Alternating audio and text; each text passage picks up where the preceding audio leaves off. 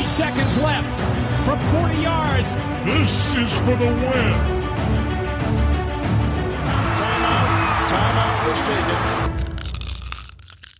Hallo und herzlich willkommen zur neuen Folge von Icing the Kicker, dem NFL-Podcast in Kooperation zwischen dem Kicker und der Footballerei. Es ist soweit. Wir sind in der Super Bowl Woche in Kürze. In der Nacht von Sonntag auf Montag unserer Zeit treffen die Kansas City Chiefs, der Titelverteidiger, und die San Francisco 49ers mehr als ein Herausforderer im großen NFL-Endspiel in Las Vegas aufeinander. Und auf das bereiten wir euch jetzt bestmöglich vor. Wir, das sind heute am Tag der Oper. Krille, Grille vom Kicker. Moin Grille. Allmächt, guten Morgen. Äh, soll ich jetzt in ganz tiefer Stimme irgendwie eine Sonate hier schmettern oder wie schaut's aus? Das wäre schon schön, ja. ich versuch's vielleicht später nochmal. Schauen wir mal. Ein Oper-Abo hat Schuan aus der Footballerei. Moin Schuan. Was? hallo, Kutsche, hallo Jungs, grüße euch. Und Adrian vom Kicker oder von RTL oder von Downset Talk, wie ihr mögt, sucht es euch aus, ist auch dabei. Moin Adrian. Einen schönen guten Tag. Ja, hättest du mir das vorher gesagt, dann hätte ich vielleicht meine Frau geschickt. Die kann tatsächlich singen. Ah, ich guck. leider nicht. Was ist ihre ähm, beste Oper, die sie zum, zum Besten geben kann? Uh, ja, also sie singt schon klassisch, aber beste Oper, das, also da will ich jetzt nicht in die Nesseln setzen. Das müsste ich verifizieren zuerst. Okay. La Traviata ist die einzige, wie die mir jetzt einfällt. Egal, äh, haken wir den Tag der Oper ab und kommen zur heutigen Icing-Folge. Das erwartet euch heute bei uns ein Vergleich aller Mannschaftsteile der beiden Teams, Quarterbacks, Wide Receiver, Tight Ends, Running Backs, die Defenses und die Special Teams und das Duell der beiden Head Coaches Andy Reid gegen Kyle Shanahan Head to Head. Das wollen wir für euch aufbröseln, damit ihr bestmöglich vorbereitet seid für das große NFL-Endspiel Sonntagnacht. Bevor wir sportlich werden, aber schnell noch eine Musikfrage an euch. Ascher tritt dieses Jahr in der Halftime Show auf. Trifft der euer Geschmack, Grille? Ist das was für dich? Kutschi, du weißt ja von letztem Jahr, ich glaube, wir haben auch kurz drüber geredet, da hattest du ja dann das Doubleheader Metallica Konzert, glaube ich. Sowas bin ja natürlich ich, genau wie du daheim und ich wünsche mir schon lange mal irgendwie sowas wie Metallica. Jetzt muss ich mal wieder mit Pop und R&B, Asher und so leben. Ich komme damit einigermaßen zurecht, aber innerlich brodelt's doch dann ein bisschen. Wie sieht's bei euch aus, Schuan, Adrian? Na, Ascha kann schon was, aber ich wusste gar nicht, gar nicht, dass der noch aktiv ist. Aber gut, der ist, da, das ist schon eine Weile her, dass er da seine Superhits hatte. Aber er ist ein toller Künstler und der kann auf alle Fälle kann der was. Aber ähm, Ich kann es mir die Show irgendwie noch nicht so richtig vorstellen. Also ich weiß nicht, was, was, was Asch, also der wird ja sicher Gäste haben, gehe ich jetzt mal von aus, die wir jetzt noch nicht kennen. Ähm, ich frage mich, ob die die Show dann vielleicht ein bisschen mehr tragen oder was da so, also weil, was ich letztes Jahr, letztes Jahr war doch Rihanna, oder? Ja. Ja.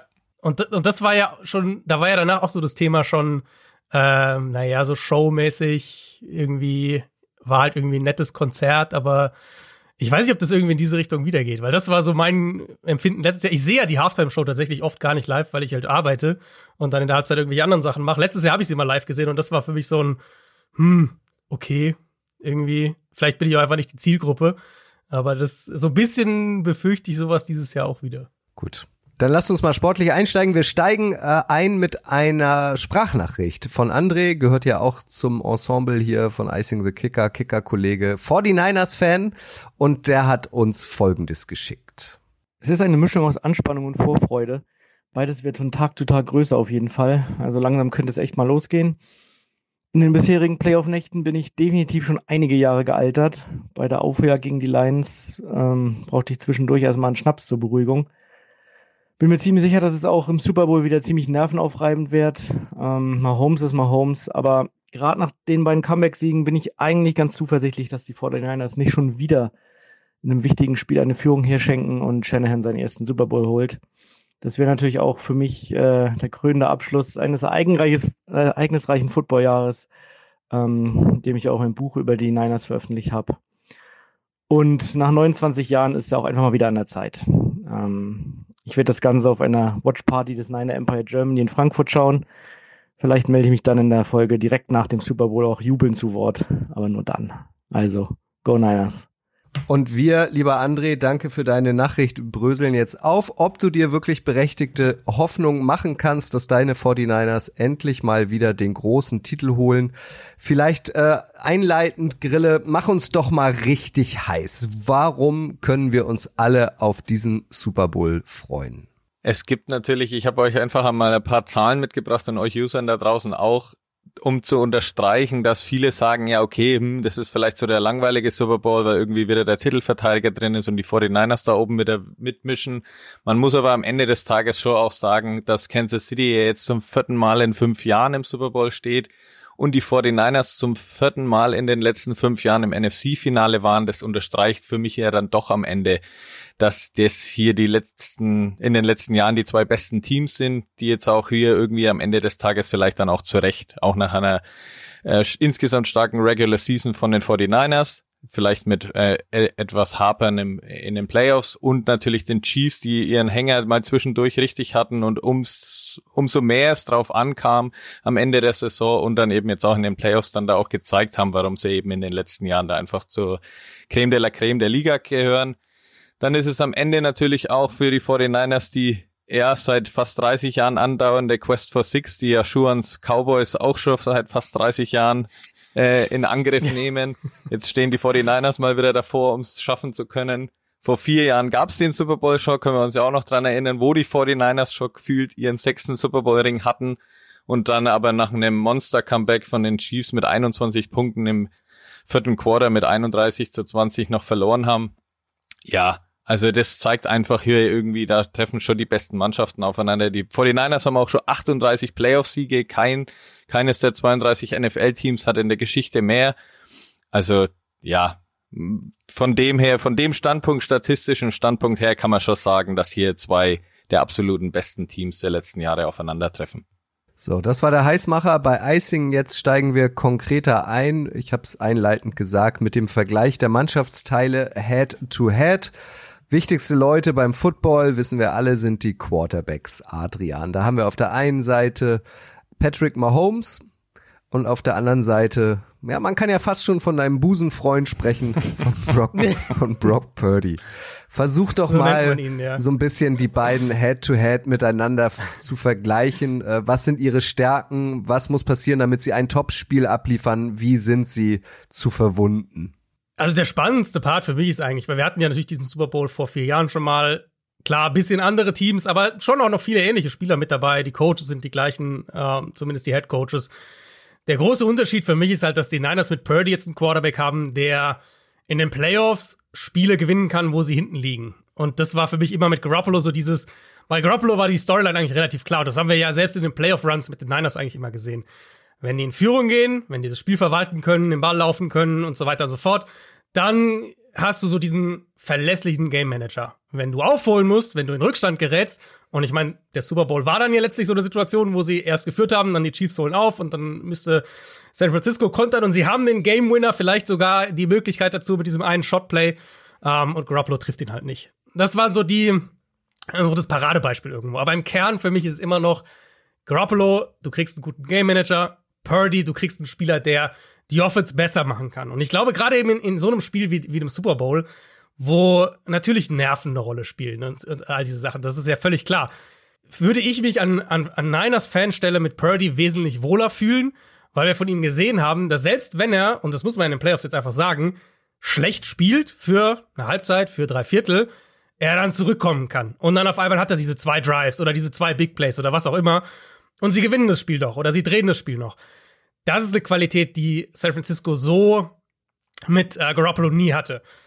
Auf der anderen Seite hast du halt Mahomes, der in der, in der Regular Season für seine Verhältnisse, und der Standard ist natürlich sehr, sehr hoch, aber für seine Verhältnisse ein bisschen mehr up and down war, als wir das von ihm gewohnt sind, die Offense nicht so funktioniert hat, wie wir das gewohnt sind. Und dann kommt er bei den Playoffs raus und spielt halt nahezu perfekten Football. Also viel besser als Mahomes in den Playoffs Quarterbacks gespielt, das kannst, kannst du ja kaum spielen. Und jetzt treffen halt diese beiden Gegensätze so ein bisschen aufeinander. Purdy, wo wir gesehen haben, ja, so ein wackeliger Start vielleicht ist, ist schon mal drin, aber er kann dann zurückkommen und Mahomes auf der anderen Seite, der halt gar nicht diesen, diesen wackeligen Start sozusagen gar nicht erst zugelassen hat. Ich glaube, der Unterschied, vor allem, weil du gefragt hast, wie kann man die beiden Probleme bereiten. Der Unterschied ist für mich in erster Linie immer noch, Mahomes ist natürlich, also ich glaube, da wird jetzt niemand diskutieren, dass Mahomes der bessere von den beiden ist. Da haben wir, glaube ich, Adrian kurz verloren, oder? Ja. Geht's euch auch ja, so Grille, Schuhe? Ja, ist weg. Mhm. Mhm. Okay, dann, dann führt ihr doch einfach fort. Ihr könnt ja Gedanken lesen. Grille. Ich wollte auf jeden Fall zu Purdy noch sagen, das äh, trifft ja ganz gut, was Adrian gesagt hat. Der Unterschied zu Garoppolo ist natürlich, dass er halt einfach dann doch mehr der Pa- Passing Quarterback ist. Das mag man vielleicht dann manchmal gar nicht so gesehen haben, vor allem am Anfang jetzt in den zwei Playoff-Spielen. Aber in den entscheidenden Momenten macht er dann das und dann hat er am Ende eben im Schnitt pro Wurf 8,3 Yards. Das ist halt natürlich ein deutlicher Unterschied von Jimmy G. Da können wir uns ja bestens noch dran erinnern, dass der seine ganz kurzen teilweise nur drin hatte. Und von der Line of Scrimmage ist er in der ganzen Liga bei Würfen über 20 Yards der zuverlässigste Quarterback. Das ist natürlich eine Marke, die man Purdy anrechnen kann. Und dann eben genau das, was Adrian gesagt hat. Jetzt hat er eigentlich zweimal auch, ja, am Anfang vom Spiel eigentlich nicht so richtig reingefunden, wo man dann vielleicht als neutraler Kritiker sagen kann, ja, okay, jetzt Playoff-Spiel, da findet er nicht so richtig rein. Aber genau wenn es dann drauf ankam, dann das Ding noch aufzuholen gegen die Packers oder gegen die Lions, dann war er eben da. Dann hat er das äh, Zutrauen von den Mitspielern bekommen, Kittel und so, der ihm während des Spiels schon voll labert und sagt, hey, später, wenn es drauf ankommt, da bist du dann da. Und da war er dann auch da. Jetzt gegen die Lions ja sogar mit eigenen Scrambles, mit seinen Beinen hat er das ja auch mit umgedreht. Also da muss, das muss man ihn auf jeden Fall hoch anrechnen in seinem erst zweiten Jahr.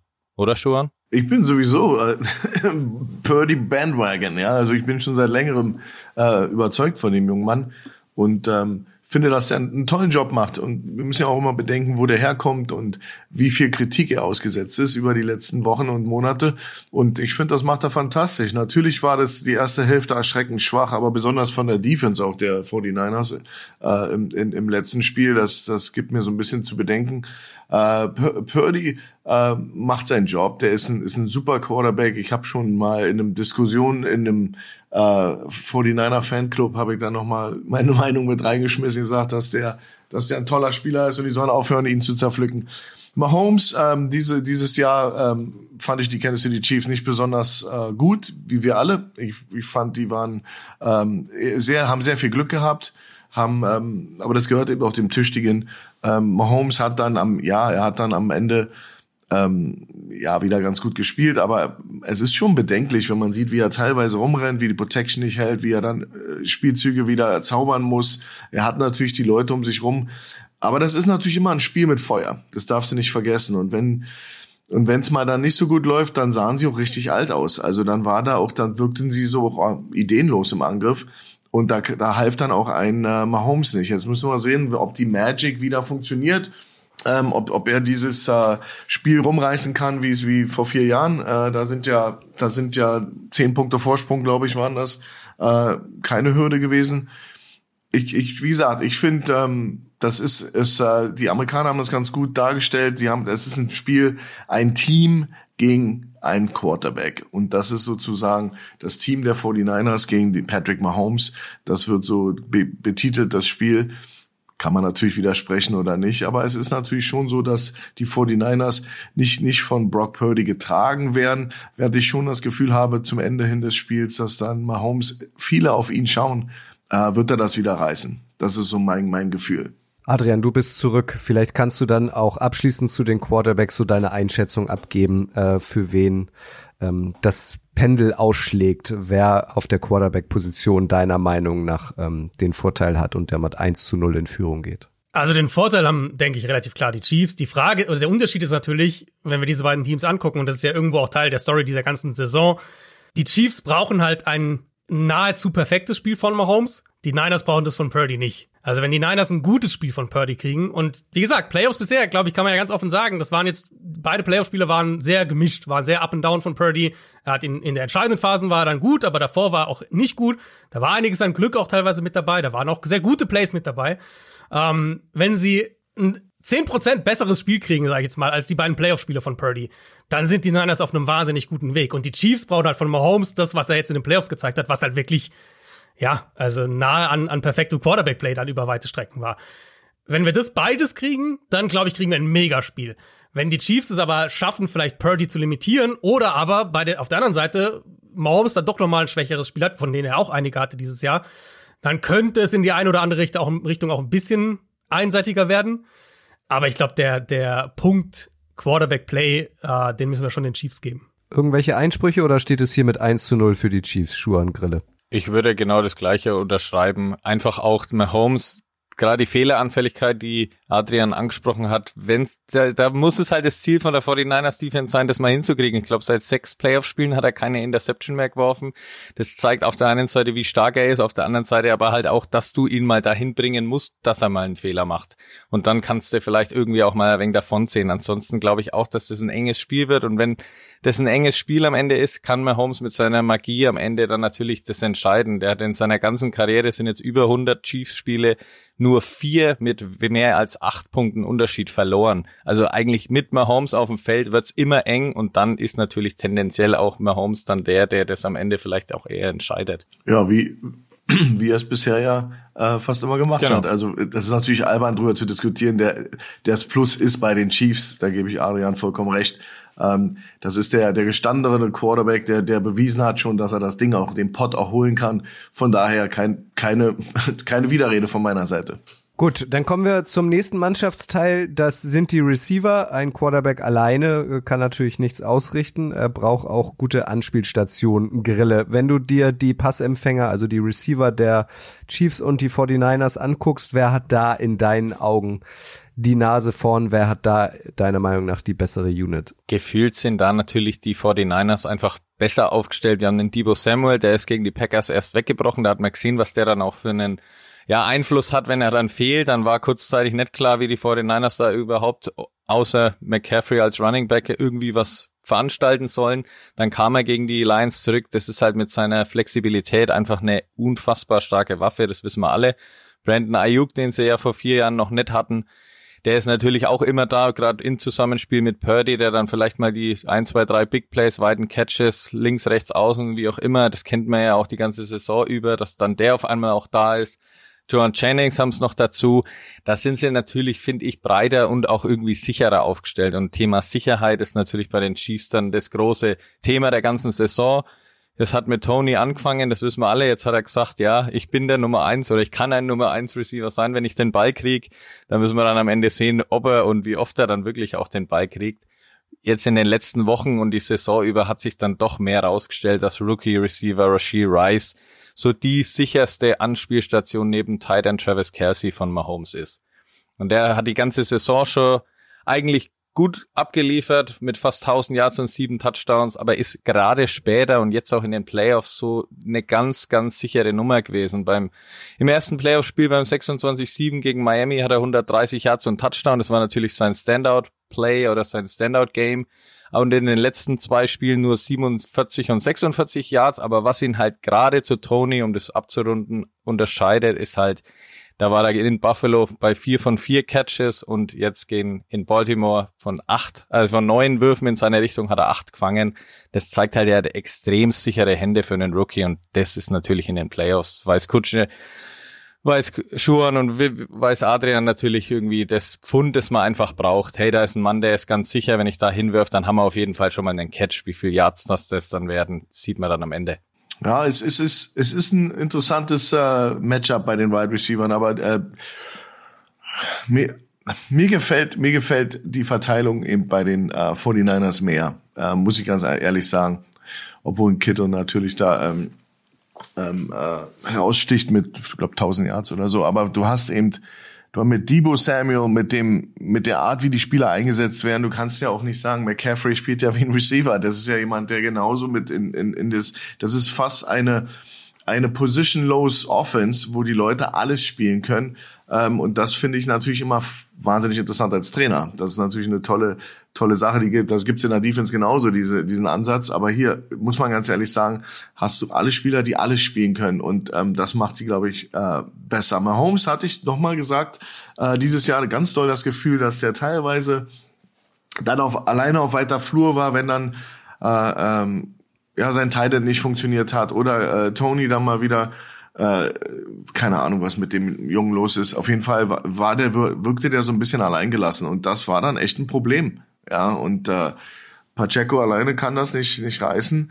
Ähm, und dann wirkten die eben, wie gesagt, da fehlte für mich so ein bisschen die Tiefe, da fehlte für mich so ein bisschen diese, die Möglichkeit, auch ein bisschen elegant zu spielen, ein bisschen, ja, wie, da gibt's ein besseres Wort für, so ein bisschen souveräner zu spielen. Ja, das war dann doch wirklich viel, viel Glück bei. Ähm, Purdy hatte ich das Gefühl, dass der, wenn die Leute gesund sind, dann, dann rollt die Kiste mit ihr, besonders auch mit, der, mit dem Laufspiel und dann entwickeln sie natürlich daraus auch geniale Play-Action-Sachen und, und äh, sind eben auch vom Ansatz her ein Team, was mir persönlich eben gut gefällt, die 49ers, muss man ganz ehrlich sagen. Da bin ich ein bisschen biased. Adrian? Also was die Receiver angeht, generell würde ich sagen, ist, ist ein gravierender Unterschied zwischen den beiden, dass die Niners für mich, oder sagen die Chiefs für mich haben reine Roleplayer. Wenn wir jetzt Kelsey mal ein bisschen ausklammern, Kelsey ist halt, Kelsey ist natürlich Kelsey, aber sonst haben sie reine Roleplayer. Auch Rice ist ja letztlich, also wenn wir uns angucken, wie der eingesetzt wird, der wird ja ehrlicherweise im Passspiel fast wie ein, wie ein Glorified Running Back so ein bisschen eingesetzt. Der eine Tagetiefe von irgendwie fünf, fünf Yards, fünf, sechs Yards.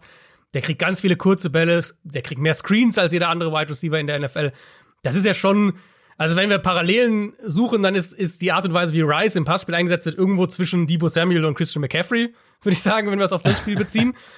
Und die Niners haben halt mehr Spieler, die das Scheme machen, in meinen Augen. Also Debo mit seiner Vielseitigkeit, McCaffrey natürlich auch mit seiner Vielseitigkeit, Kittel natürlich auch.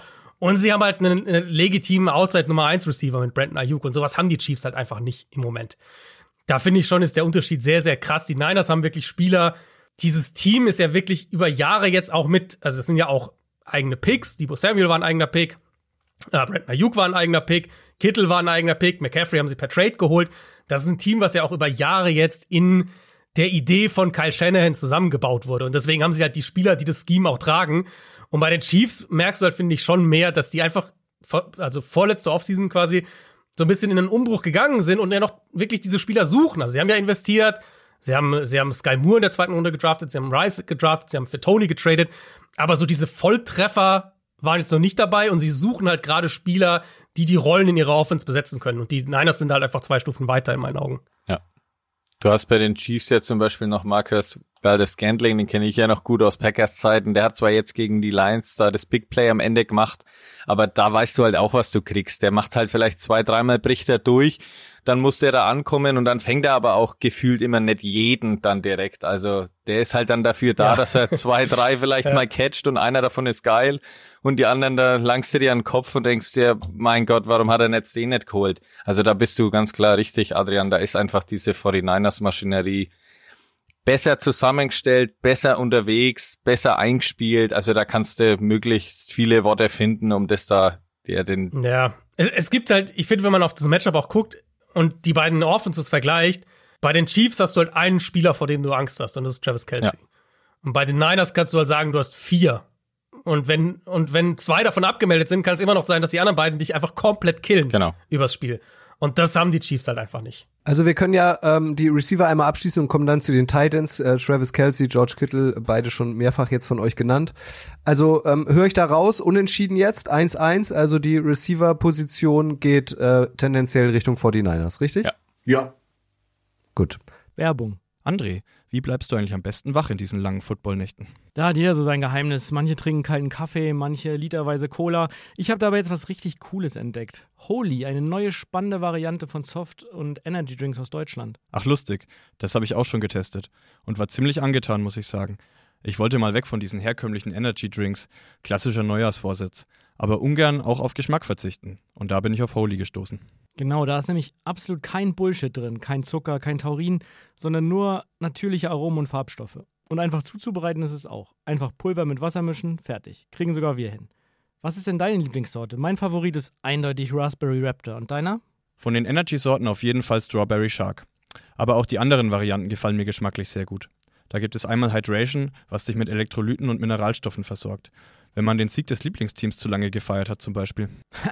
das kam ja bei deinen Falcons nicht so oft vor diese Saison. Und dann gibt es noch die Ice-Tea-Variante, die hat auch mein 13-jähriger Sohn zuletzt getestet und verkündet, das ist mein neuer Lieblings-Eistee. Die Umwelt freut es auch, denn eine Dose Holy enthält 50 Portionen und die Verpackung ist zu 100% recycelbar. Das ist doch wesentlich nachhaltiger als der ganze Tisch nach der Super Bowl Party voller leerer Dosen. Wenn ihr auch Lust habt, Holy auszuprobieren, nutzt doch direkt unseren Icing the Kicker Gutscheincode. Der lautet Kicker5. Alles in Großbuchstaben und am Ende die Ziffer 5. Kicker5. Wir verlinken euch die Website und den Code auch nochmal in den Show Notes. Viel Spaß beim Testen. Tidance, Schuan, Kittel und Kelsey. eine Ebene? Siehst du da einen noch wichtiger als den anderen? Kelsey hat Taylor Swift, oder? das ist natürlich noch, noch ein Bonus dabei. Aber ähm, beide sehr, sehr dominant für ihre Teams. Ähm, äh, ja, Kelsey wissen wir, dass der super harmoniert mit mit Mahomes und diese diese ja diese Money Downs eben eben macht und äh, das ja, schlägt sich auch nieder in fast 1000 Yards äh, in der regulären Saison dieses Jahr und ähm, aber Kittel steht da nicht weit hinterher. Also der ist ja mit 1020 Yards, glaube ich, ist der auch drüber. Ist äh, ganz, ganz wichtig im Run-Game. Ähm, ja, Outside Zone, äh, am Point of Attack, das ist meistens dann mit einem Linebacker, Double Team hoch, mit einem Tackle. Da sind viele Dinge, wo der sehr, sehr, sehr, sehr wichtig ist für die 49ers. Ähm, und eine ganz, ganz noch eine bisschen andere Rolle spielt als als Kelsey. Kelsey ist wahnsinnig guter Passempfänger und da ist, ist jemand, der eben auch ähm, sehr intelligent spielt, sich freiläuft, frei bleibt. Das ist auch immer ein ganz großes Thema. Und ich bin immer wieder überrascht, wie man den Mann teilweise nicht in den Griff bekommt. Ähm, das spricht für ihn. Während äh, Kittel ist eben ein Angry Runner, ist jemand, wenn er den Ball hat, dann ich schaue dem immer sehr gerne zu, wie er dann da übers Feld astet und ähm, ja sich da ähm, total verausgabt. Aber genauso talentiert, genauso gut. Ich glaube, ein besserer Blocker sogar nach meinem Empfinden, äh, weil er das muss. Und ähm, ja, gibt sich nichts. Also die beiden auf alle Fälle nicht. Danach kommt ja nicht viel. Äh, Noah Gray vielleicht noch bei den bei den, äh, keine Ahnung, wer da noch ist. Da ist ja nicht mehr, das, das sind so wichtige Anspielstationen auf beiden Seiten, dass man da fast von einer, ja, von einer äh, eindimensional, das ist es und danach kommt nichts mehr. Ja, auf beiden Seiten. Ähm, aber dafür Generationstalent, ja, generational Talent, beide. Und ähm, ja, wie gesagt, das ist ein ganz enges Ding. Würde ich mich gar nicht Kelsey ist natürlich in aller Munde, das hat aber auch damit zu tun, dass er auch ähm, Everybody's Darling ist, in den Medien ähm, sehr positiv äh, dargestellt wird, weil eben auch mit, mit, mit Swift und allem drum und dran. Ja, Kittel ist da natürlich, äh, wirkt da ein bisschen blasser, aber ne, beileibe nicht auf dem Footballfeld und auch ein ganz wichtiges Element bei den 49ers. Ja, ich habe bei mir auch ganz dick notiert, Kelsey ist halt irgendwie omnipräsent, auch durch seine ganzen Werbespots und natürlich mit seiner Freundin wird er halt ständig auch eingeblendet, ständig irgendwie in Interviews drauf angesprochen. Dann wurde er jetzt beim beim Eröffnung der Media Week da irgendwie von den 49ers ausgepfiffen, dann sagt er gleich, ja, gibt mir mehr und so, das macht mich heiß für den Super Bowl. Da sowas, da badet er gern drin und deswegen wirkt er irgendwie präsenter als jetzt Kittel, der ja dann auch irgendwie so wie der Wrestling-Typ eher wirkt der dann halt mal mit seiner Bierdose da steht vielleicht. Das ist halt irgendwie so wegen der Unterschied und ansonsten schon, du hast das angesprochen, Kittel hat natürlich dann am Ende bessere Werte gehabt als Kelsey, der natürlich in der Saison auch oft verletzt war und halt seine Probleme und so hatte, das man ja oft genug thematisiert hat. Aber jetzt in den Playoffs war Kelsey dann halt mit Mahomes eben dieses alte Zusammenspiel, wie halt Brady und Gronk, das kann man durchaus vergleichen, dass halt in den Playoffs das dann genau dann da funktioniert. Und da hat er sich jetzt von Spiel zu Spiel gesteigert. Drei Touchdowns in drei Spielen, jetzt zuletzt 116 Yards. Also da ist er natürlich voll da. Und Kittel dann eher gefühlt, er bricht halt dann mal aus mit seinen zwei, drei Big Plays. Aber ist ansonsten eher dafür auch da, mit seinen Blocks halt eben McCaffrey und Co. da einfach zu unterstützen. Da ist er vielleicht der der im Gesamtpaket mehr gefragtere Spiel an verschiedenen Stellen als jetzt Kelsey, der dann halt oft nur nach seiner Lücke sucht, aber wenn er die eben findet, dann halt einfach der am Ende des Tages für Punkte gefährlichere Tight End ist. Aber das nimmt sich insgesamt, glaube ich, nicht viel. Oder Adrian? Ist auch die Rolle in der Offense einfach. Also da sind wir wieder bei dem Thema. Ich meine, wenn du die beiden austauschen würdest, sozusagen Kelsey den Niners gibst und, und Kittel den Chiefs, dann sind sie beide schlechter wahrscheinlich, weil Kelsey ist halt de facto Nummer eins Receiver in der Offense und ihr habt ja schon die Chemie angesprochen mit Mahomes und die Art und Weise, wie sie ihn auch im Passspiel einbinden, ist ja einfach eine ganz andere Geschichte. Also dieses ganze, das werden wir auch sehen am Sonntag. Gerade wenn die Niners, die ja nun mal sehr viel Zone Coverage spielen, dann werden wir das ganz viel sehen, dass Kelsey halt da wirklich ja auch freelancen darf, ein Stück weit. Und zwar nicht wenig. Also für NFL-Verhältnisse ziemlich viel, weil es halt dann darum geht, diese Räume zwischen den Zones zu finden. Und er und, und Mahomes halt unfassbar gut sind darin. Und auf der anderen Seite hast du halt ein, Team, das sehr run-heavy auch sein will, das den Ball deutlich weniger wirft. Also die, die Niners haben ja, ich glaube, in der Regular Season den Ball weniger geworfen als jedes andere Team. Und da brauchst du halt eher auch einen Titan, der blocken kann. Und da ist, da ist halt Kelsey einfach, also Kelsey ist okay als Blocker, aber natürlich nicht auf dem Level, auf dem Kittel ist. Also insofern, die beiden passen super zu ihrem jeweiligen, zu ihrer jeweiligen Offense. Ich glaube, wenn du halt irgendwo Tiebreaker suchst in der Relevanz, kann man, finde ich, einen Case machen, dass Kelsey vor allem jetzt wichtiger ist, einfach weil sie halt sonst niemanden haben und die Niners haben halt mehrere Alternativen.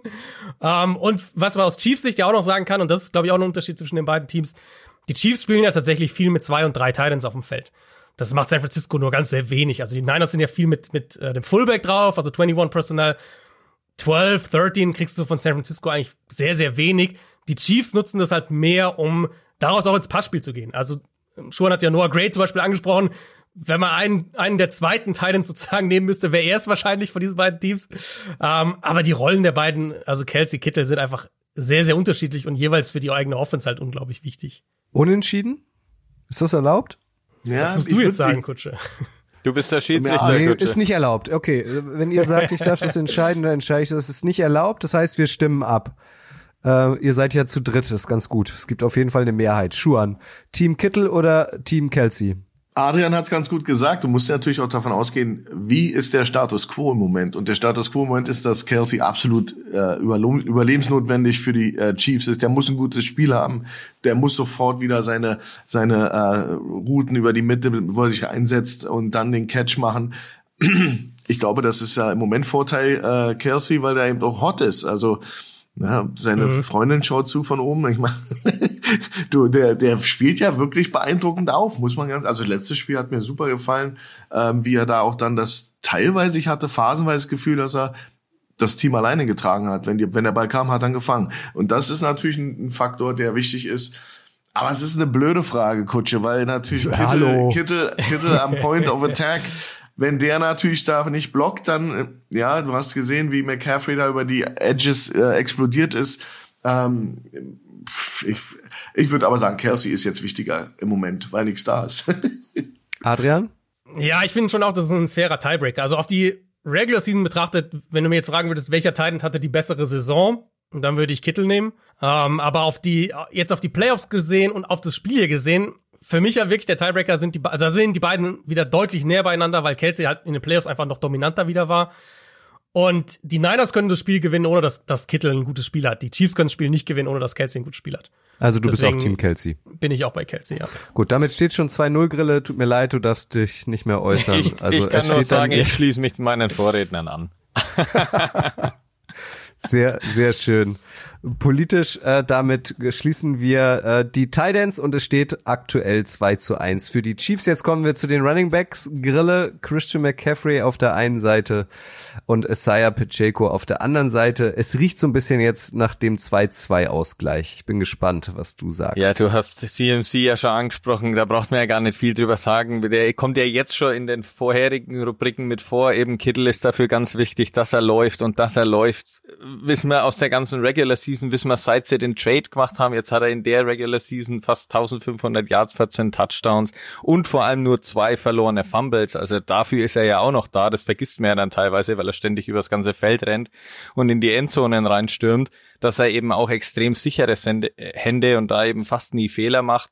Und jetzt in den Playoffs, damit dann eben das Comeback überhaupt gelingen konnte und dann Purdy dann in seinen Clutch-Drives da am Ende irgendwie zweimal den Sieg gegen die Packers und gegen die Lions einfangen konnte, lag ja maßgeblich an dem Run-Scheme und an den Beinen von CMC eben, der dann jeweils deutlich über 100 Total Yards hat. Er ist ja noch ein verkappter Receiver, hat ja Schuhan auch schon angesprochen. Jeweils zwei Touchdowns gemacht, also der weiß, glaube ich, auch der Football-Laie, der jetzt nur zum Super Bowl oder in den letzten Wochen mal eingeschalten hat, wie wichtig so ein Spieler dann da sein kann. Und der ist einfach hier so das fehlende Mosaiksteinchen damals gewesen, das sie gebraucht haben. Und Shanahan hat ihn dann geholt. Und seitdem funktioniert er 1A. Das ist einfach natürlich brachial. Aber auf der anderen Seite, und ich habe äh, in der letzten Sendung, als es äh, ins AFC und NFC-Finale dann eben ging, auch schon Pacheco angesprochen, dass der eben extrem wichtig ist, auch erst im zweiten Jahr ja äh, jetzt bei den Chiefs unterwegs und hat eben fast 1000 Yards und sieben Touchdowns und war da schon ein wichtiger Faktor, hat sich nochmal im Vergleich zum Vorjahr klar gesteigert und ist eben, und da ist vielleicht so als Kelsey-Unterstützung, kann man schon durchaus sagen, so eine ja, Playoff-Maschine, so die halt Mahomes Kelsey dann auch gut unterstützen kann. Letztes Jahr in den Playoffs mit fast 200 Yards und einem Touchdown auf dem Weg zum Titel gut dabei. Und jetzt hat er in diesen drei Spielen schon 254 Yards und drei Touchdown. Also er ist da einfach ein ganz, ganz wichtiger Faktor, der da immer wieder mit seinem ja lustigen Lauschstil, habe ich ja auch bei der letzten Sendung schon genannt, da irgendwie ja auch mal für ein nettes Meme oder so sorgt oder eben für Thema, wie lustig das eigentlich läuft. Aber er läuft halt eben brachial hart und das kann man ja nur, ich meine, Kurt Schuren wird es bestätigen können, wenn du so einen Läufer wahrscheinlich im Team hast, der irgendwie keine Ängste hat und einfach in jede Mauer reinrennt und sich da dann irgendwie auch noch durchwuselt. Das ist natürlich extrem, extrem wichtig und hilft den Chiefs auch einfach total. Also für mich ist das sind das äh, zwei verschiedene Spieler. Also man muss da man muss da schon einen Unterschied machen. McCaffrey ist für mich der beste Running Back in der Liga, äh, bringt so viel Talent, bringt so viel ähm, Variabilität mit, ähm, ist jemand, der ja fast 1500 Yards, 14 Touchdowns ähm, und das nicht alles durchlauf, sondern sicherlich auch mit mit seinen mit seinen ganzen äh, gefangenen Bällen einfach ganz anderes Level, nicht um ohne Pacheco knocken zu wollen. Der ist ein super Spieler, jung, ähm, nicht ganz mein mein Typ Spieler, den ich mag. Ich mag immer ein bisschen mehr so ein bisschen gedrungener. Aber, aber der macht einen tollen Job, ver, verstehe mich da nicht falsch, aber ich sehe da schon einen Riesenunterschied zwischen dem Talentlevel, also als, als Football Coach und jemand, der sich das anschaut, das ist für mich wie Tag und Nacht. Das ist einer, der ist ein, der ist ein Special, Special Breed. Und dann hast du äh, den anderen, der ist gut, der ist super und der macht seine Arbeit, ist aber kein äh, Generationstalent, niemand, der mich jetzt vom Hocker reißt. Das, also der ist ersetzbar. Da wäre jetzt, kannst du bestimmt aus der Liga irgendwo jemanden rausnehmen und der würde dasselbe machen. Aber was McCaffrey abliefert, das macht nicht jeder und das, da kann, den kannst du nicht ersetzen. Und das ist für mich dann der, der Vorteil äh, 49ers, ganz klar, ja. dass das ist ein das ist ein ganz starker äh, Grund, warum die 49ers vielleicht einen echten Schuss haben, dieses Mal das, das, den Pot zu holen, weil er ist eben gesund und er ist jemand, der ja, der ist eben unwiderstehlich in seinen Läufen, fällt immer nach vorne. Ähm, sie nutzen ihn auch intelligent, äh, machen das, was er am besten kann. Hat super Vision, Change of Direction ist exceptional, hat super Hände, ist immer, ist fummelt nie. Also ist ein super Spieler für mich und ja, das, äh, das ist für mich ein Vorteil vor die Niners. Ohne Pacheco zu nahe zu treten, der ist ein toller Spieler, aber lange noch nicht da, wo, wo CMC ist. Das ist ja klar. Das In der Vielseitigkeit ja auch einfach nicht. Ja. Also das ist genau. ja wirklich auch ein, einfach ein Punkt. Als Runner, äh, egal welchen Aspekt man rausnimmt. Also Pacheco, ja, er hat diesen lustigen Laufstil und er bringt, wenn man einen Punkt nennen wollte, wo er vielleicht McCaffrey ein bisschen überlegen ist, ist es, würde ich sagen, die Physis, die Physis als Runner, also wie, die Art und Weise, wie er Runs beendet. Aber allein schon sowas wie Vision zum Beispiel ist ja überhaupt kein Vergleich. Also Pacheco ist jetzt tatsächlich, ich würde argumentieren, Pacheco ist nicht mal der beste Inside Runner in seinem eigenen Team, weil er halt einfach keine gute Vision als Runner hat. Wenn du ihn nach außen kriegst, und das könnte sogar ein Thema auch sein im Super Bowl, weil die Niners Edges sind anfällig gegen den Run. Wenn du, wenn du Pacheco nach außen kriegst als Runner, dann kann der halt echt auch ein paar Big Plays haben. Aber es ist ja allein auch schon die Art und Weise, wie diese beiden Teams aufgebaut sind. Bei den Chiefs sagen wir alle, na, mal gucken, ob Andy Reid versucht, irgendwas über einen Run zu machen. Wahrscheinlich eher nicht. Und bei den Niners wissen wir, selbst wenn die mit zehn Punkten hinten liegen, dann werden die trotzdem beim Run-Game bleiben, weil es dann einfach viel mehr ihre Identität ist. Also äh, McCaffrey wirklich ein McCaffrey wirklich auch ein, ein irgendwo ein identitätsstiftender Spieler für diese Offense und Pacheco ist halt ein guter Running Back, aber halt in Anführungszeichen nicht mehr. Das steht alles, finde ich, ganz klar außer Frage. Ich wollte halt nur damit sagen, quasi, dass Pacheco sich schon bewiesen hat als unterstützende Kraft in dieser, ja, noch nicht ganz eingespielt wirkenden Chiefs Offense, die sich halt in den letzten Jahren ein wenig umstrukturieren musste. Dann haben sie damals mit, ähm, ja, vor zwei Jahren, er ist ja dann auch siebte Runde, 251, glaube ich, also kurz vor Purdy gezogen worden, also auch ein recht später Pick. Und dafür, dass er in seinem zweiten Jahr halt dann so ein wichtiger Faktor sein konnte, das kann man ihm durchaus anrechnen, deswegen wollte ich da mich einfach mal stark machen für Pacheco, der das natürlich hier ganz ordentlich macht, aber natürlich, ihr habt vollkommen recht, im Vergleich zu CMC, man kennt ja diese Läufe, wenn er dann losläuft und dann wirkt die wirkt eigentlich schon alles geschlossen von der Defense und dann schlupft er dann doch noch irgendwie durch, weil diese Vision einfach da ist, dass er dann da doch noch die Lücke erkennt und nochmal drei Yards mehr rausholt oder zum neuen First Down kommt. Das ist halt natürlich beeindruckend neben seinen ganzen anderen Fähigkeiten. Gut, auch hier würde ich jetzt raushören, ein 2 zu 2 haben wir aktuell. Ja. Also CMC schlägt Pacheco, die äh, Chiefs Running Backs, äh, die 49ers Running Backs schlagen die Chiefs Running Backs, richtig? Ja. Gut. Es bleibt also spannend. Kommen wir zu den Defenses, Adrian. Ähm, ich würde jetzt behaupten, die 49ers haben die größeren Namen, aber die Chiefs Defense hat den Chiefs mehr Spiele gewonnen als die 49ers mhm. Defense den 49ers. Würdest du da mitgehen oder liege ich da falsch? Na, ich würde sogar einen Schritt weiter gehen. Ich würde sagen, die, die Chiefs haben die bessere Defense hier auf dem Platz. Ähm, die größeren Namen ist, ist natürlich richtig irgendwo. Ähm, wobei man ja auch da sagen muss, mittlerweile, das hat sich im Laufe der Saison auch mehr angeglichen, einfach weil halt diese jungen Spieler bei Kansas City, Trent McDuffie zum Beispiel, äh, Jerry Sneed jetzt auch schon zum wiederholten Mal, einfach richtig, richtig gute Saisons spielen. Und dann hast du halt ja mehr diesen, ja gut, die Niners haben halt den besten Linebacker in der NFL und sie haben natürlich den besseren Edge Rusher hier in, in diesem Spiel und so. Also das sind logischerweise Punkte, klar. Ähm, da sind es auch nicht nur die Name Recognition, sondern das sind einfach richtig, richtig gute Spieler. Aber Kansas City ist dem immer näher gekommen und ich finde halt ein großer Unterschied ist auch, gerade wenn wir halt über Defense sprechen, die Chiefs in meinen Augen sind viel anpassungsfähiger als Defense, während die Niners halt mehr ihren Stil so ein bisschen spielen. Und da bin ich extrem gespannt. Jetzt haben sie zwei Wochen Vorbereitungszeit, ob wir dann im Super Bowl was anderes bekommen von San Francisco, aber von der Qualität, sozusagen der Gesamtoutput der Defense, würde ich sagen, Kansas City hatte eine Top 5 Defense dieses Jahr und San Francisco eine Top 12 Defense dieses Jahr. Also da würde ich schon einen kleinen Cut dazwischen setzen.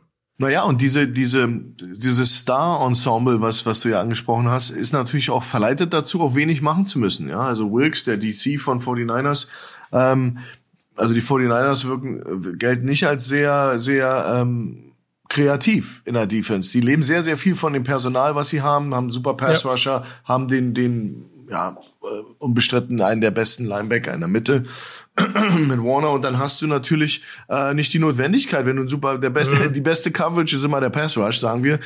und wenn du den hast, dann wird dann natürlich ja. man dann fällt man verfällt man sehr schnell in diesen Trott, dass man nicht so viel machen will. Und ich gebe dir recht, Spagnola da in, in, in Kansas City ist ja sowieso ein, ein, super Defensive Coordinator und der der der muss sehr viel mehr machen mit dem Personal, was er hat und das macht er sehr sehr gut.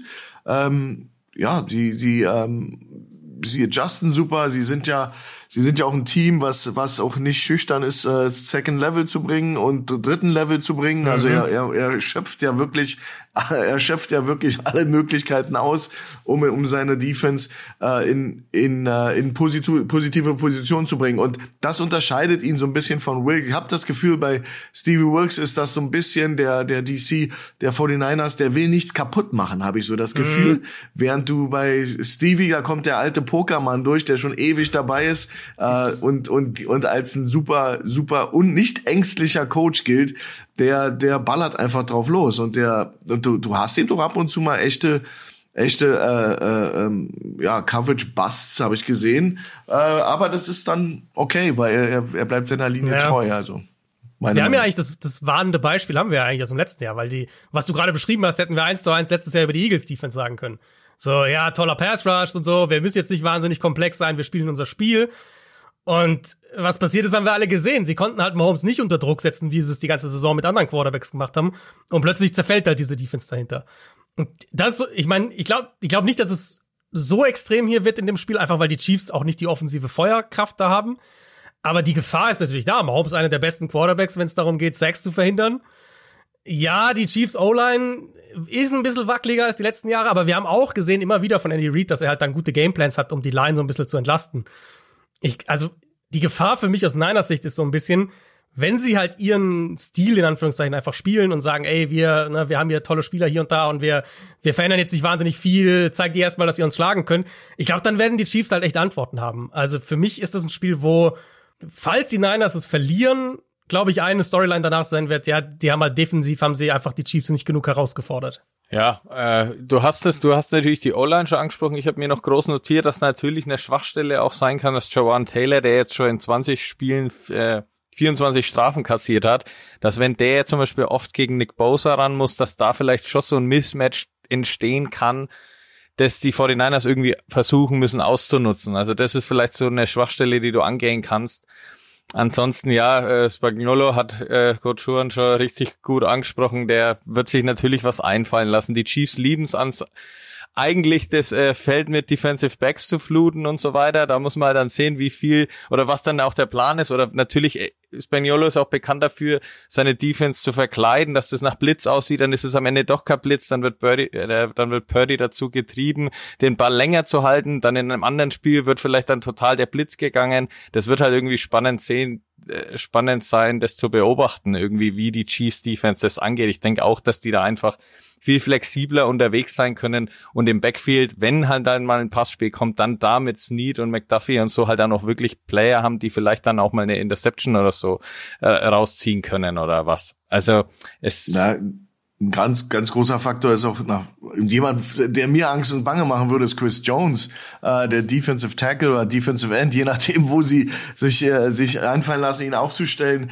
der für mich immer irgendwie eine Hand dazwischen hat in den wichtigen Spielen, dann das entscheidende Play macht. Auf den müssen sie aufpassen. Äh, McDuffie hat sich super entwickelt. Also da sind so ein paar, paar Namen, die, die äh, sich da die mir wirklich aufgefallen sind. Aber äh, Chris Jones ist eine Maschine da drin und, ich, und, ich, und da er so flexibel ist und du ihn von überall bringen kannst, ist der natürlich jemand, der auch so ein bisschen der X-Faktor ist für mich. Wenn der, wenn der gut drauf ist, dann, äh, buff, dann wird's hart für die, für die 49ers. Und dann hast du natürlich auch dann die Problematik im letzten Spiel, was mich echt abgeturnt hat, war die äh, Defense der 49ers, die im ersten, in der ersten Hälfte ja, null Run stoppen konnten, also gar nicht. Das war so untypisch für für die ganzen Vorschusslorbeeren, die die, die man ihnen gemacht hat.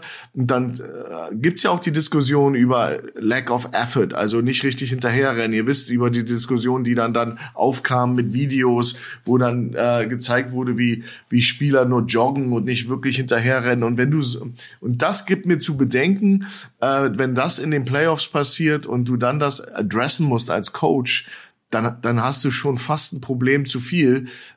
Das kann schon fast zu spät sein, weil was fällt ihnen ein, so zu spielen in den Playoffs? Haben die nicht verstanden, worum es da geht? Das ist also ein ganz fundamentales Problem, was du da hast. Kann man das abstellen in einer Woche? Also ich fand die Defense der 49ers erschreckend schwach. Ich, ich gebe da absolut äh, Adrian recht, dass das, äh, dass das, äh, das nicht reichen wird, um äh, Mahomes unter Druck setzen zu können. Du kannst nicht nur hoffen, dass, dass Young und Bosa da über die Edge kommen und das, das Ding dann schmeißen. Funktioniert so nicht. Und das wird ähm, ganz, ganz, äh, ganz wichtiges Thema. Und ich bin eben, obwohl ich positiv denke, dass die 49ers da ein gutes Spiel haben werden, das ist mein Kopfschmerz. Ja, Chris Jones und die Defense an sich, wie die sich dargestellt hat, der 49ers, ähm, und, und die O-Line der, der 49ers gegen, gegen die paar, die Jungs, die da vorne kommen. Ja. Ja, du hast ja gerade äh, Young angesprochen.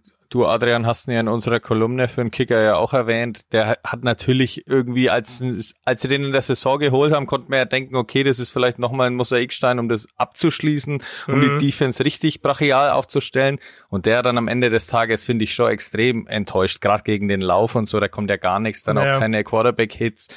Also da ist es schon auffällig, dass er irgendwie gar nicht so richtig reinkommt in dieses Schema, wie auch immer. Ja, wirkt doch ein bisschen träge, finde ja. ich fast. Äh, und da ist halt die Frage, das, was Schuhan gerade gesagt hat, ob das halt auch eine Einstellungsgeschichte ist. Weil auch wenn du die Stats zum Beispiel einfach nur mal vergleichst, der war deutlich produktiver in Washington in der ersten Saisonhälfte, bevor er getradet war. Also egal nach was du gehst, Pressures, Pass Rush Win Rate, Run Stops, egal was. Der hat überall bessere Stats aufgelegt, in weniger Spielen mit den mit mhm. Washington, als es dann seit er in San Francisco ist. Das heißt, das ist schon ein Thema und er war ja einer dieser Spieler. Also den haben bestimmt diesen Clip haben bestimmt dann auch viele irgendwie nachträglich noch auf Social Media gesehen. Er war ja einer dieser Spieler, wo es dann ich weiß nicht, ob's, ich glaube, es war Lions Spiel, wo er da so hinterher joggt oder irgendwie nicht versucht, nochmal ins Play reinzukommen und so.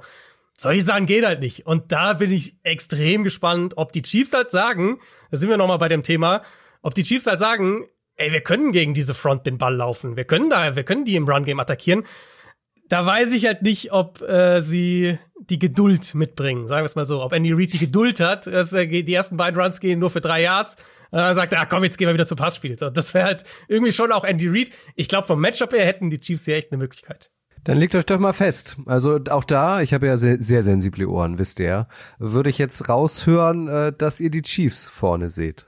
Richtig? Also Defense insgesamt, meinst du jetzt? Ja, an wen ja. geht der Punkt der Defense? Also für mich sind die Chiefs äh, die, sind die bessere Defense, ja. Schuhan nickt. Ja, bin ich ganz, ganz, äh, ganz dabei, weil das, das äh, ich gehe einfach, what have you done for me lately? Und das war nichts. ich bin ganz genau gleich. Wir haben George Kalafdis als Defensive End auch noch nicht angesprochen, der in Verbindung mit Jones dann natürlich auch konstant für Druck sorgt und so weiter. Also ich sehe auch die Chiefs insgesamt einfach besser. Natürlich haben die 49ers hier Drake Greenlaw zwei Picks gegen die Packers dann auch gehabt. Da, da sind die natürlich immer mal da. Oder wenn Bosa eben oft gegen Jawan Taylor drankommt und den oft schlagen kann, dann kann da mal was passieren. Aber wenn wir jetzt vorab drüber redet und sich alles insgesamt ansieht, dann sind die Chiefs da einfach das bessere Paket in Verbindung mit Spaniolo, der das natürlich unfassbar gut aufstellt. Gut, halten wir fest, es steht aktuell 3 zu 2 im Vergleich der Mannschaftsteile für die Chiefs. Ein Mannschaftsteil haben wir noch, nämlich die Special Teams. Auch die gehören natürlich dazu und Special Teams sind ja auch viel mehr als der Kicker oder der Panther. Wen siehst du denn dort besser aufgestellt? Adrian. Also ich kann, ich kann auf jeden Fall sagen, was, was Kicking angeht, ähm, bin ich also ganz klar bei Kansas City. Das ist ja auch ein Thema bei den Niners, die einen, einen Kicker ja dann doch recht hoch, möchte ich sagen, gedraftet haben mit Jake Moody, was ja auch ein Thema war dann rund um den Draft und was ja immer Thema ist, wenn Kicker irgendwie in den ersten drei, vier Runden gedraftet werden. Ähm, das war Ende dritte Runde bei ihm. Und er hat halt einfach gewackelt. Also wir haben es in den Playoffs jetzt gesehen. Der ist eins von drei bei Kicks zwischen 40 und 49 Yards in den Playoffs. Er hat den, den, den gegen die Lions verschossen. Ne? Du kriegst halt auf der anderen Seite Harrison Butker, der halt ungefähr der aktuell mit der sicherste Kicker in der NFL ist muss nichts heißen für ein Spiel, ist auch völlig klar. Ne? Kicker ist, also ich weiß nicht, ob es eine Position gibt, die mehr von, von äh, mentalen Aspekten abhängt als Kicker, wahrscheinlich nicht. Aber wenn, wie wir jetzt in das Spiel reingehen, würde ich sagen, haben die Chiefs da einen klaren Vorteil, während mit den Niners halt auf dem Rookie, mit einem Rookie-Kicker, das heißt Nerven, wahrscheinlich auch noch mal mehr ein Faktor. Plus, er hat schon mehrere jetzt verschossen in den Playoffs. Also das ist für mich schon noch mal mehr die, die Kategorie.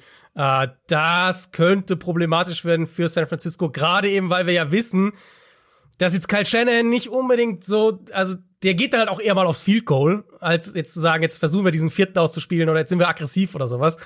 Und ähm, hat er auch versucht, aber halt den Playoffs ja auch versucht. Das hat jetzt unter anderem zu diesem einen Mistkick gegen, äh, gegen Detroit kurz vor der Halbzeit geführt. Da sehe ich Kansas City in Summe schon vorne. Das würde am Ende ein 4 zu 2 bedeuten, Grille. Ja, ich bin, Kannst du noch für die 49ers irgendwas rausholen? Ich kann natürlich, ich habe mir so ein bisschen noch angeschaut, hier als Punt Return Specialists haben sie Ray Ray McLeod, also die 49ers und Richie James bei den Chiefs, aber die geben sich nicht viel. Das sind jetzt auch keine, wo, wo man irgendwie oft mal einen mega Durchbruch gesehen hat oder dann irgendwie Angst haben muss, dass dann, keine Ahnung, da einer komplett übers Feld marschiert. Und dann bleibt's am Ende des Tages irgendwie bei mir auch bei den Special Teams, bei den Kickern hängen. Und da ist halt Butker einfach mit nur drei verschossenen Field Goals in der Regular Season und in den Playoffs eben ohne natürlich eine ganz, ganz klare Bank für die Chiefs und Moody dann eben mit zwei verpassten 48 Jahren gegen die Packers und Lions halt schon Faktor, der halt als Rookie natürlich jetzt da wegen Nerven gezeigt hat. Und werden die Nerven dann mutmaßlich im Super Bowl, wenn es drauf ankommt, da jetzt vielleicht besser, wenn er schon zweimal welche gezeigt hat ist dann eher fraglich, ob er dann da wirklich jedes reinmacht. Also da ist, finde ich insgesamt, weil der Rest irgendwie doch relativ ausgeglichen ist beim Kicker ein klarer Unterschied für mich auch der Punkt bei den Chiefs. Du kannst natürlich auch die Punt-Stats mit heranziehen. Das ist ja sehr statistisch behaftet, diese Special Teams. Aber ich habe das Gefühl, dass beide beide Units gut gut gecoacht sind. Also ich habe da äh, besonders auch die Aufmerksamkeit im vierten Down. Detroit will faken äh, wird im, im, im Ansatz gefressen. Das heißt, da, da machen ja Leute eine gute Arbeit. Aber am Ende des Tages ist Special Teams nicht mein Steckenpferd, weil es die Kicker sind. Im Endeffekt hast du Moody da, da hast du einen Rookie. Das kann sich natürlich, und wie schrecklich wäre das, wenn das der Unterschied ist, weil du einfach mit einem Rookie antrittst gegen einen der Besten, äh, mit Batka, der, der in der Liga natürlich auch, auch ähm, ja, fast, der ist ja schon stoisch, äh, gut in den Dingen. Und ich glaube, da ist jetzt nicht, dass man bei, bei einem dieser Teams sagen kann, die sind jetzt undercoached oder werden regelmäßig outcoached oder das sind eben stabile Sachen, die da sind. Im Punter, Punting äh, könnte man sicherlich noch mal schauen, äh, ob sich da ein großer Unterschied ergibt. Ähm, aber wie gesagt, am Ende des Tages ist es, bist du aufmerksam, machst du deine Fundamentals äh, richtig und äh, ja, äh, besorgst du dem Gegner schlechte Field Position. Das ist im Endeffekt was, worum es geht und du musst in der Red Zone dann die Punkte mitnehmen. Und ähm, wie gesagt, ich glaube, da nehmen sie sich, wie, wie gesagt, beide nicht viel. Ich glaube, X-Faktor ist Rookie. Schade, das wäre das wär eine Katastrophe. Äh, weil der war wackelig. Naja, Schuhan, aber vielleicht wird auch der Kicker-Rookie zum Helden und äh, gleichzeitig haben wir Mr. Irrelevant als Quarterback bei den 49ers, wer weiß schon. Immer ans Gute glauben, sagst du. Ja. Immer ans Gute glauben. Immer ans Ja. Gute glauben. Also 4 zu 2 halten wir fest. Ähm, mag äh, hoffentlich für die eine den anderen von euch überraschend sein, weil ich glaube doch viele sehen die 49ers favorisiert in diesem äh, Super Bowl. Unsere Icing the Kicker Experten nicht. Wir kommen gleich noch zum Ergebnistipp, aber wollen auch noch kurz über, kurz über die Coaches sprechen. Andy Reid auf der einen Seite, Kyle Shanahan auf der anderen Seite. Wer wird denn deiner Meinung nach da wen outcoachen, Adrian? Ja, das ist natürlich, also wahrscheinlich der schwierigste Vergleich, den wir hier heute haben, würde ich sagen, weil das sind halt einfach zwei der besten. Ich glaube, wahrscheinlich kein Coach in den letzten zehn Jahren hat die NFL so geprägt wie Kyle Shanahan, wenn wir sehen, was er gemacht hat und sein ganzer Tree, der ja mittlerweile in gefühlt jeder Division ist mindestens einer dabei. Ähm, auf der anderen Seite halt Andy Reid, der ja lange das gleiche Stigma hatte wie Shanahan. So, er kann halt den Super Bowl nicht gewinnen. Ja, toll, er kommt ja jedes Jahr ins Championship Game, aber er gewinnt halt den Super Bowl nicht mit den Eagles. Und hat sich dann ja auch sehr drastisch geändert. Dann kommt er nach Kansas City und gewinnt mehrere und ist regelmäßig im Super Bowl und plötzlich ist das Narrativ ganz anders. Shannon ist da halt noch nicht, deswegen ist Shannon für mich auch derjenige, für den in diesem Super Bowl am meisten auf dem Spiel steht, wenn wir individuell die Spieler irgendwie uns oder, oder die beteiligten Akteure uns angucken. Ich glaube individuell, wenn Shannon den Super Bowl auch verliert, dann wird, also die Storylines danach werden ganz furchtbar sein. Ähm, deswegen ist er der Druck bei ihm schon auch noch mal, finde ich, eine Nummer größer. In Summe, also du willst jetzt nur Headcoaches haben, ne? Das habe ich schon richtig verstanden. Du willst, du, dir, dir geht's nur um die beiden, um die beiden Headcoaches. Es geht nur um die Head Coaches, genau. Ja. Weil vom, wenn wir Coaching-Staff nehmen würden, wird mir die Antwort ein bisschen leichter fallen. Dann wäre ich nämlich bei Kansas City. Rein Headcoaches, also ehrlich, für mich ist es wirklich ein Unentschieden. Vielleicht ein kleiner Vorteil für Shanahan dieses Jahr, weil er einfach diese unfassbare Offense gebaut hat und, und, und wirklich auch auf historischem Level ähm, produziert, offensiv. Aber sag doch nochmal, ist ja auch spannend. Also warum siehst du, wenn man den ganzen Coaching-Staff besprechen würde, die Chiefs vorne? Mehr Erfahrung? Defensive Coordinator tatsächlich ist wäre da für mich der Knackpunkt. Also wir haben ja jetzt über die Defense haben wir ja lange gesprochen. Ähm, wir haben ja hier eine klare Situation. Ja, die Chiefs haben mit Matt Nagy einen nominellen Offensive Coordinator, der ja aber mehr im Sinne von äh, Game Planning mit eingebunden ist, jetzt nicht derjenige ist, der im Spiel die entscheidende Rolle spielt. Ähnliche Situationen bei den Chiefs, die haben äh, bei den Niners, die haben glaube ich einen einen Run Game und einen Pass Game Coordinator irgendwie so in der Richtung haben sie es aufgedröselt. Aber letztlich ist es auch Shanahan. Und was die Offen das offensive Play Calling angeht, geben die zwei sich halt einfach nicht viel, sind halt zwei der absolut besten. Game Management haben beide so ein bisschen ihre Defizite, würde ich sagen. Da sind jetzt beide nicht so die, die Top Head Coaches. Da gibt es welche, die das deutlich besser machen in der NFL. Und dann, wie gesagt, Defensive Coordinator würde ich relativ klar Richtung Kansas City geben. Deswegen, das wäre in Summe für mich die Chiefs. Was Head Coaches individuell angeht, würde ich dieses Jahr leicht Shanahan den Vorteil geben.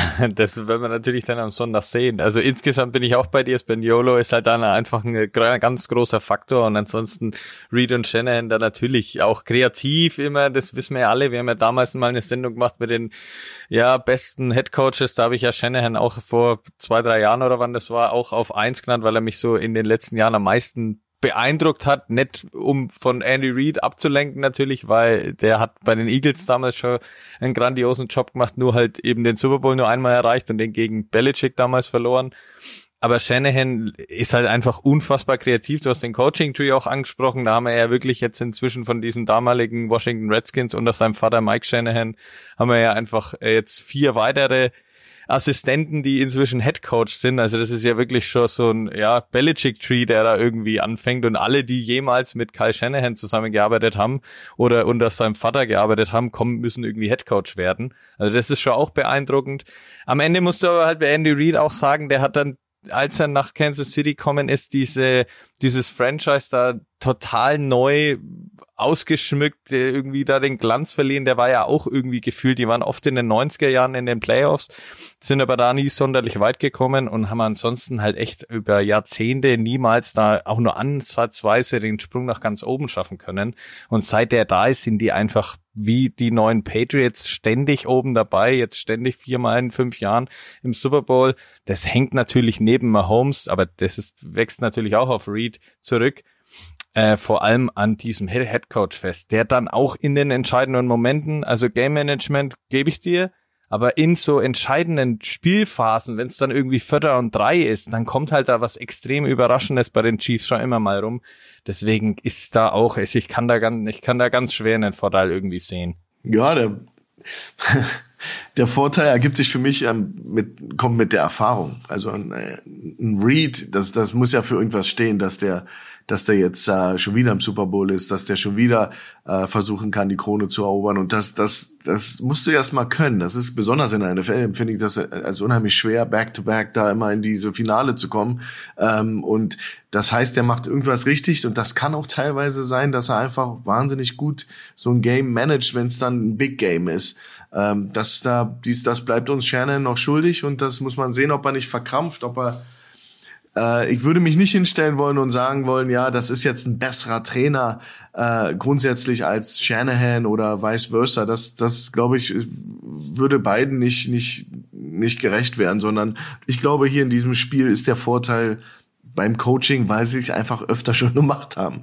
Das ist meine Meinung. Und die Situation kennen, das Ganze, und da beziehe ich mich nicht nur auf die äh, 60 Minuten einem Spiel, sondern ich beziehe mich da schon darauf, dass es dann eben die Woche vorher Stress gibt, dass du managen musst, dein Team, dass sie fokussiert bleiben. Das sind alles Erfahrungswerte, die unheimlich viel wert sind. Und ähm, das haben sie eben öfter gemacht in, in letzter Zeit als die 49ers. Dann leg dich doch mal fest, Schuren. Wer gewinnt den Super Bowl? ja, und dann komme ich, dann mache ich wieder eine, die volle Drehung und bin dann, ich glaube, dass die 49ers das Spiel gewinnen werden. Ähm, aber das ist eher so eine, so eine Magen gegen Gefühlssache, ähm, weil ich einfach glaube, dass, dass man ja, dass man sich die Chance doch nicht nochmal äh, nehmen lässt, besonders äh, gegen eine Kansas City Mannschaft, die, wie gesagt, mich nicht nicht überzeugt hat dieses Jahr. Also da, da, die sind angreifbar und äh, man war sehr, sehr gut dieses Jahr und ich glaube, die 49ers werden das Spiel äh, verdientermaßen endlich gewinnen. Meine Meinung. Kann man das als Cowboys-Fan eigentlich so einfach sagen oder fällt dir das wahnsinnig schwer? Fällt mir schwer und ich habe auch Tabletten genommen, aber am Ende des Tages muss, muss man ja dann irgendwie doch fairer Sportsmann bleiben. Gut, Schuhan legt sich fest auf die 49ers. Adrian. Also ich glaube, es gibt zwei, zwei Szenarien für das Spiel und, und die dann auch den Ausgang mitprägen. Wenn es higher scoring wird, dann bin ich klar bei den Niners, weil ich glaube, dass die Chiefs dann in dem Sinne nicht die Feuerkraft haben, um mitzugehen, trotz Mahomes, trotz Andy Reid und allem. Das ist aber nicht das Spiel, das ich erwarte. Ich glaube, es wird eher ein defensiv geprägtes Spiel sein, auf beiden Seiten, aus unterschiedlichen Gründen, aber auf beiden Seiten. Und ähm, wenn das, wenn es die Art Spiel wird, also wo die Defenses dominieren, wo nicht irgendwie ein Team mal zwischendurch mit mit 10, 12 Punkten führt oder sowas, sondern es wirklich so ein es geht 10-10 in die Halbzeit und irgendwie beide Offenses sind so ein bisschen krampfig, dann glaube ich, dass die Chiefs das gewinnen. Weil dann glaube ich, dass die bessere Defense plus der bessere Quarterback sich im Endeffekt durchsetzt. Ähm, ich, wie gesagt, ich bin aber auch, also ich gehe da ein bisschen weg von, von dem, was die Märkte uns sagen. Ich glaube, das Over-Under ist ja über 47 für das Spiel. Ich habe das ein gutes Stück drunter. Also ich bin eher so in der 20-17 Range in dieser Kategorie, vielleicht 23, 17 und denke, die Chiefs gewinnen einen, einen, Defen, einen defensiv geprägten Super Bowl. Du hast es mit, du hast es mit defensiv ja schon angesprochen. Die Chiefs Defense, um das noch einmal zu nennen, hat in den Playoffs jetzt nur 14 Punkte im Schnitt zugelassen und in allen 20 Saisonspielen 15,6. Also das zeigt natürlich schon, dass, um nochmal das mit Spaniolo abzuholen, dass sie da sich eigentlich schon drauf verlassen können, dass jetzt auch wahrscheinlich die 49ers, die natürlich die Feuerkraft haben, aber wahrscheinlich keine 30 Punkte und so hingehen. Wenn es das schaffen sollten, dann bin ich auch klar bei den 49ers, aber ich sehe eben auch so, und ich habe mir ein 27 zu 24 für die Chiefs notiert. Ich sehe da auch nicht irgendwie groß, dass einer in Richtung 30 oder gar drüber hinauskommt. Und wenn es eben da drunter bleibt, dann ist Mahomes halt immer dafür da, dann auch den Game-Winning Drive und was weiß ich mit Kelsey zu haben oder dann eben Butker am Ende aufs Feld zu schicken, der dann die drei mehr kurz vor Schluss reinhaut. Deswegen tendenziell irgendwie gefühlt bei den Chiefs. Coach Schuren hat auch recht gefühlt. Natürlich die 49ers irgendwie, ja, wenn man die ganze Saison betrachtet, das bessere Team. Aber das hat man, erinnert euch zurück an die ganzen Patriots-Jahre. Die haben auch oft nicht allzu überragend mal zwischendurch gespielt in ihren Saisons. Aber mit Belichick, Brady, Gronk waren sie dann in den Playoff-Spielen und in den Super Bowls vor allem, wenn es nicht gegen Foles und Eli Manning ging, dann halt einfach immer da. Irgendwie, auch in dem schlechten Spiel. Und das ist so irgendwie das, was dich den Chiefs einfach gibt, das mit Andy Reid, mit Mahomes, der ja auch schon so viel Erfahrung trotz seiner noch nicht mal 30 Jahren hat, irgendwie in den, ja, engsten, allerengsten und wichtigsten Momenten dann da halt einfach für das Big Play sorgen kann und dann für große Enttäuschung bei der Niners Seite sorgt. Deswegen gefühlt, wenn es unter 30 bleibt, auch irgendwie die Chiefs. Ich gehe da auch mit. Ich setze auch auf die Chiefs. Ich habe so das Gefühl, ne, dieser, dieser fast schon Kultspruch mittlerweile, wette nie gegen Mahomes. Jetzt gerade im Super Bowl wird das auch wieder der Fall sein. Die 49ers haben zu viel Druck. Die wollen zu viel. Und dann sind es doch am Ende die Cowboys. Schuhen, die dann 2054 hey, vor den... Wenn, ja, ja, macht euch immer lustig drüber. Aber äh, nochmal, ey, erinnert euch, die 49ers zweite Hälfte gegen Detroit, da, das war eine Lawine, die war nicht zu stoppen. Ja, und ich glaube, dass, dass ich hoffe, dass sie das von Anfang an machen.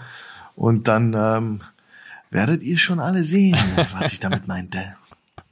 Apropos sehen, abschließend äh, noch ein paar Programmtipps, weil wir alle, die ihr jetzt gerade hört, sind natürlich auch am Sonntag im Einsatz. Schuan, mit dir fange ich mal an. Du bist als Schiedsrichter eingeplant, wenn ich es richtig verstanden habe. Nee, du schüttelst schon den Kopf. Also was machst du beim Ice Bowl am Sonntagabend bei RTL? Ich bin einer von vier Trainern und hm. äh, vertrete das Team East und werde da sozusagen mit äh, einigen Promis, wenn wir versuchen, auf dem Eis ähm, in, äh, in der SAP Arena in Mannheim, werden wir versuchen, irgendwie ein Footballspiel zustande zu bringen. und ähm, ja, ähm, ganz spaßig, wird sicherlich äh, sehr lustig und ich bin aber als Trainer da, nicht als Schiedsrichter. Das, äh, weil die Schiedsrichter sind auf Kufen in diesem Spiel, äh, ich nicht. Ich, ich bleib auf meiner, in meiner Box, äh, Coaches Box sehe gut aus und trommle gegen die Wand. Also wie immer. ja, genau. Okay, also 20.15 Uhr geht's, glaube ich, los. Sonntag äh, bei RTL der Ice Bowl. Eine Stefan Raab Produktion. Buschi ist auch am Start. Elton moderiert. Mona ist dabei. Und äh, Coach Schuan ist auch dabei. Solltet ihr unbedingt einschalten. Adrian, du hast äh, gemeinsam mit Christoph Kröger auch was Besonderes vor Sonntag, richtig? Ja, wir sehen uns ja. Also wir werden ja, ich glaube zum ersten Mal, oder, dass du und ich den Super Bowl auch äh, zusammen verfolgen. Das, ja, das äh, gab's auch, gab's auch noch nie. Genau, wir werden in, in Berlin sein. Wir machen ähm, bisschen Live-Podcast im Zusammenarbeit mit mit dir auch quasi, mit dem RTL NFL Radio und sind da auch in der Location und äh, ich glaube es sind 120, 140 irgendwie sowas Leute auch da.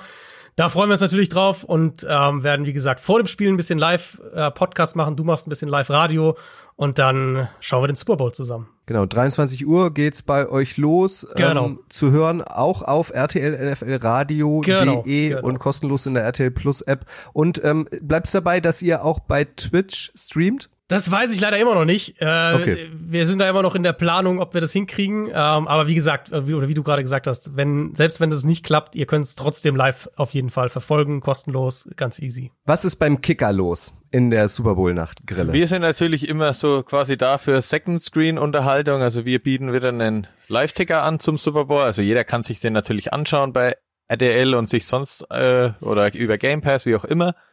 Äh, und ansonsten gibt's beim Kicker eben den Live-Ticker, dann den Spielbericht danach, dann vielleicht noch einen Nachdreher gleich in der Früh, in den Tagen darauf, vielleicht noch ein, zwei Stimmenvideos, so wie immer das typische Kicker-Paket eben aussieht. Das machen wir alles live während des Super Bowls und bieten quasi so eine Second-Screen-Unterhaltung.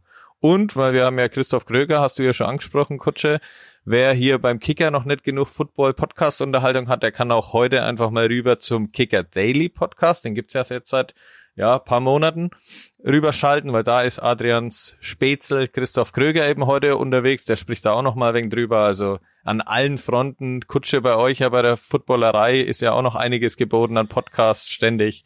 Also ich denke mal, jeder ist komplett versorgt, da kann man hin und her springen und sich überall die volle Dröhnung geben. Genau. Kicker Daily jetzt im Anschluss hören und am Sonntag geht's dann um 20.15 Uhr los mit Coach Schurm bei RTL, dann ab 20.30 Uhr äh, live RTL NFL Radio ab, äh, mit äh, ähm, Downset Talk im Anschluss und dann nebenbei immer die Kicker App fleißig aufhaben. Also ihr habt ordentlich zu tun, langweilig wird euch Sonntag nicht. Und am Montag, äh, so früh wie möglich, direkt im Anschluss des Super Bowls, produzieren wir auch eine neue Folge Icing the Kicker, eine Reaction-Folge ähm, emotional, ähm, was denn da so passiert ist. Also ihr habt genug zu gucken, zu schauen. Nicht, dass es heißt, wir würden euch nicht ausreichend kostenlos versorgen.